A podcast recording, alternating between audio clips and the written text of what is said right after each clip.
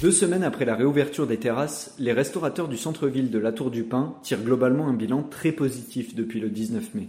La clientèle est au rendez-vous et les plats à emporter fonctionnent toujours aussi bien. Le ressenti de Marie Belle de Côté Saveur. Un reportage de Guillaume Drevet. On est bien content euh, de retrouver euh, tous nos clients et d'ailleurs je pense que eux, euh, eux aussi.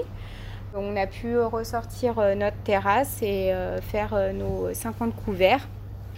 Pour un mois, de, mai, on n'a pas trop ouvert à cause du temps qui était pas favorable pour nous.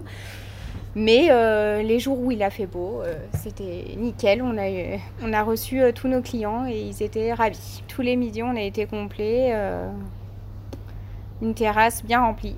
En terrasse, enfin, on a 50 couvertes. On fait à peu près une cinquantaine de plats emportés et les gens sont très contents qu'on continue les plats emportés et du coup, on va continuer comme ça.